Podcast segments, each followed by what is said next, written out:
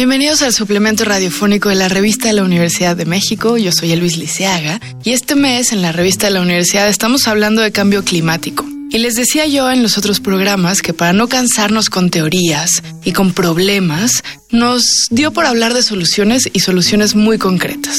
Y es curioso, también les decía, que casi todas las personas que traen soluciones muy concretas a la mesa es gente muy joven, gente que nació con el cambio climático en la educación más básica y que ahora está mucho más preocupada que la generación mía, que ha tenido que redescubrir cómo contaminamos visible e invisiblemente. Y para hablar de la última solución de esta serie de programas, invité a Santiago Espinosa los Monteros, que era muy largo como de telenovela, porque tiene un proyecto que además es muy bonito, es un proyecto familiar, que tiene varias vertientes, pero que se enfoca en reducir, en borrar. Sé que borrar es una palabra que no te gusta usar, es muy aguerrida o quizá es un poco fantasiosa, porque nos gustaría, ¿no? Pensar que el cambio climático es algo reversible.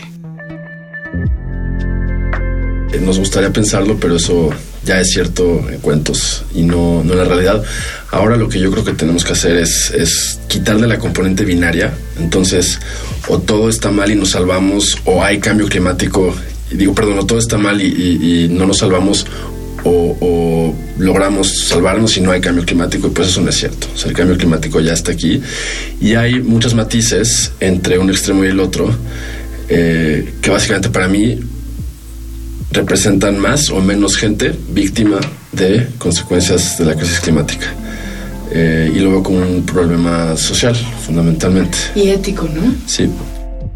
Bueno, ustedes lo que hacen es trabajar con las emisiones de carbono, con la huella de carbono que todos tenemos. Es individual, es grupal, es empresarial, es familiar, es colectiva, es comunitaria, pero siempre es personal. Y aquí yo también diría que lo personal es político porque la nueva tendencia de estas organizaciones o de estos proyectos que están tan preocupados por ver de qué manera reducen nuestras huellas personales de carbono, quiere decir delata necesariamente, delata necesariamente que no estamos ni tantito en cuenta de todo lo que estamos contaminando cada uno al transportarnos, al consumir, al pagar servicios determinados. No estamos cuestionando qué estamos negociando con el medio ambiente constantemente, ¿no? ¿Qué es la huella de carbono? Si nos lo puedes explicar muy brevemente. Sí, claro. Eh, estar vivo es pedirle al ambiente le pedimos en suelo, en agua y en aire. Hoy el problema que tenemos fuerte, fuerte, fuerte es aire. La capa de, la capa atmosférica que nos rodea guarda más energía de la que guardaba antes y eso es porque emitimos carbono o CO2. Eh, y básicamente nuestra huella de carbono es la cantidad de CO2 que emitimos durante un año como consecuencia de nuestras actividades. Entonces, eh, actividades todas, desde que nos bañamos en la mañana hasta que tomamos un taxi o el transporte público o tomamos un café con leche o sin leche, comamos lo que comamos, hay una huella de carbono que puede ser mayor o menor, pero todos tenemos una. Este CO2 se va a la atmósfera y ¿qué pasa en la atmósfera? En la atmósfera el CO2 es el mayor gas de efecto invernadero el efecto invernadero es algo muy bueno, sin lo cual seríamos como Marte, que de día estamos a 150 grados y de noche a menos 150 grados. Entonces el efecto invernadero hace que la Tierra sea un planeta con una temperatura bastante estable, que pues tiene un rango de menos 40 más 40. En realidad es un rango que a nosotros nos podrá parecer muy extremo, pero es, es bastante pequeño, bastante habitable, exactamente. Eh, eso es gracias al efecto invernadero pero ni tanto que queme al santo ni tampoco que no la alumbre, nos estamos pasando y las actividades que desarrollamos todos los días como seres humanos, nuestras industrias, como hemos elegido eh, vivir el siglo XXI, eh, los que, si es que hemos elegido vivirlo como lo vivimos, pero bueno, eh, estas actividades producen mucho más CO2 del que debería estar en la atmósfera. Entonces, digamos, en tiempos preindustriales, no recuerdo exactamente el número, pero estábamos como en 300 partes por millón de CO2, así se mide, eh, así se miden las partículas atmosféricas, y ahora recientemente ya superamos las 400, entonces tienes un incremento como de una tercera parte eh, de CO2 de más que en la atmósfera, y eso solo quiere decir que guardamos más energía. La superficie de la Tierra tiene más energía hoy de la que tenía hace 150 años y por lo tanto los eventos terrestres son más energéticos. Entonces los huracanes tienen más energía, las lluvias tienen más energía, los vientos tienen más energía, las sequías tienen más energía. Eh, y una manera fácil de traducirlo es el famoso incremento en la temperatura, ¿no? la temperatura promedio del planeta. No me parece la manera más clara de, representarlo, como que a mucha gente le digo, sí, es que la temperatura va a llegar a 2 grados este, de calentamiento en 50 años y no hacemos nada. Pues 2 grados no son nada. Pero lo que sí es que es una cantidad de energía muy, muy fuerte la que, la que tenemos hoy en la Tierra que no teníamos hace 150 años. Una de las consecuencias es el aumento de la temperatura, pero en realidad las más fuertes pues tienen que ver con desastres naturales, incendios, sequías, inundaciones, etcétera, ¿no? ¿Es realmente manejable esta cantidad de emisiones de CO2 que estamos teniendo? Es una buena pregunta que tengo que decirme a mí mismo que sí, porque si no, no, no, no, estaría trabajando en esto, pero yo creo que nadie sabe si es manejable. O sea, es una cantidad brutal el, CO2 que aventamos a la atmósfera todos los días y algo muy impactante desde mi punto de vista es que cada día aventamos más. O sea, hoy echamos más CO2 a la atmósfera que ayer y ayer fue más que antier, mañana va a ser más que hoy, porque no hemos logrado ni siquiera frenar ya no la emisión de CO2, sino el aumento diario en la emisión de CO2. Entonces ese es, ese es mucho el reto. Para frenar el aumento diario tendríamos que vivir vidas eh, y tener sociedades carbono neutras. Eso es lo que ustedes pretenden con Toroto. Toroto se llama el proyecto de Santiago y como decía es un proyecto familiar, es un proyecto que está cambiando constantemente y que está a la vez estrenándose de alguna forma. Correcto. Lo que queremos hacer con Toroto sí es, tratar de construir una sociedad neutra en carbono. Entonces, el principio fundamental es 1 menos 1 es 0. Entonces, reconocemos que ya hay tanto CO2 en la atmósfera en exceso que incluso si hoy apagamos todas las máquinas eh, fue demasiado. Si incluso si hoy apagamos todas las máquinas ya no da eh, la cantidad de CO2 que hay en la atmósfera, entonces hay que extraer CO2 de la atmósfera. Y afortunadamente la naturaleza ofrece bastantes soluciones, lo lleva haciendo eh, desde... la vida. Exactamente. Eh, entonces nos centramos en soluciones basadas en la naturaleza y lo medimos. Entonces tenemos clientes que pueden ser personas o pueden ser empresas.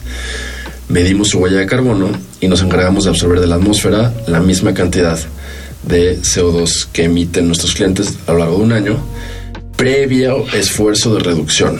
Y eso es bien importante. ¿Cómo se extrae ese CO2 de la atmósfera? Por el momento estamos trabajando únicamente con proyectos forestales, que son los proyectos más bonitos que hay. Eh, son proyectos llevados por, los, por las comunidades mancomunadas de la Sierra Norte de Oaxaca y por comunidades eh, cercanas a Comitán, en Chiapas. Estos certificados, esto quiere decir que llega gente dos, tres veces al año eh, externos a revisar que estén haciendo lo que dicen que están haciendo y tal. Y es el efecto de la fotosíntesis, el que hace que un árbol eh, absorba CO2 de la atmósfera, parte la molécula en carbono y oxígeno, el oxígeno lo devuelve a la atmósfera, que pues está increíble, eso nos encanta, y el carbono lo convierte en madera.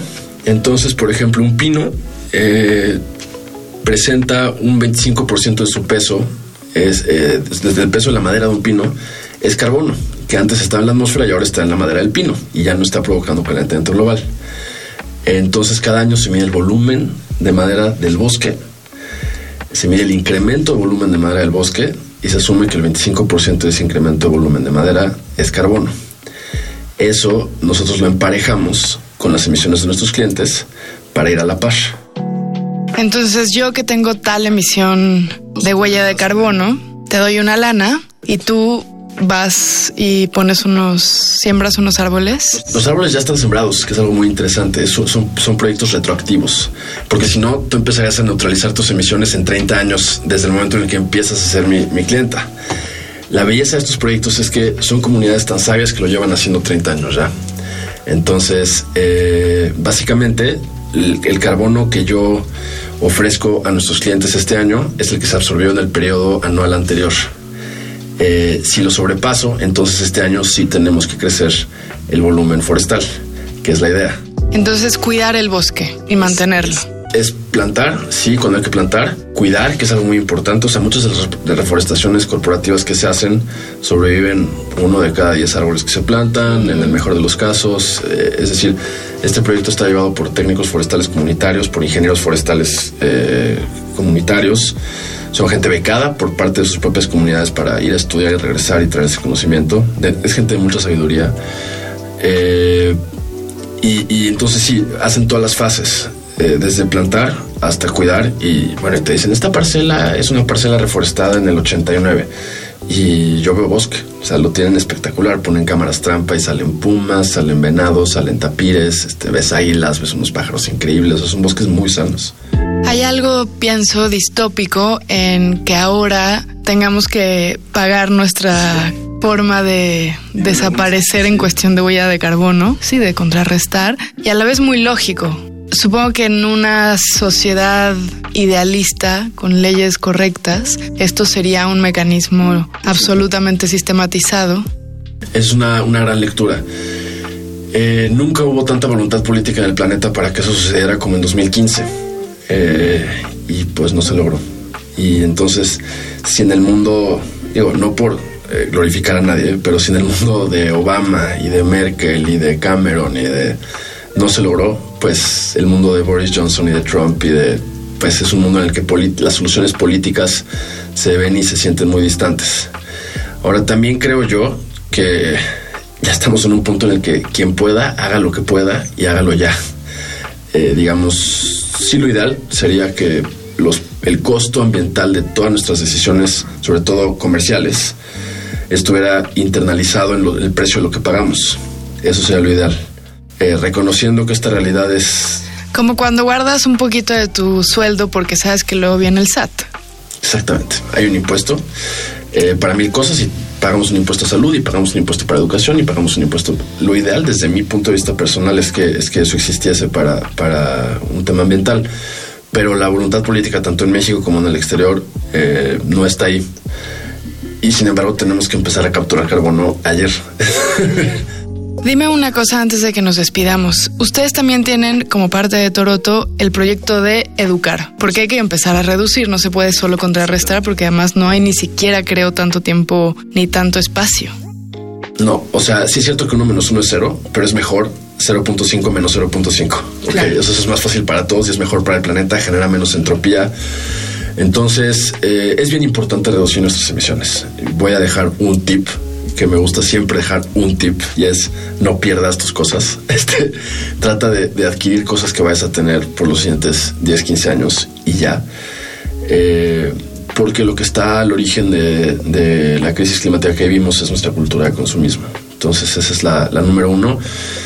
Eh, trato de empezar por esa porque, pues digo, popotes, bolsas de plástico, está increíble dejarlo de usar, pero es muy poco representativo en cuanto a carbono se refiere. No así en suelo y en agua, ¿ok? Pero en cuanto a carbono se refiere específicamente en aire.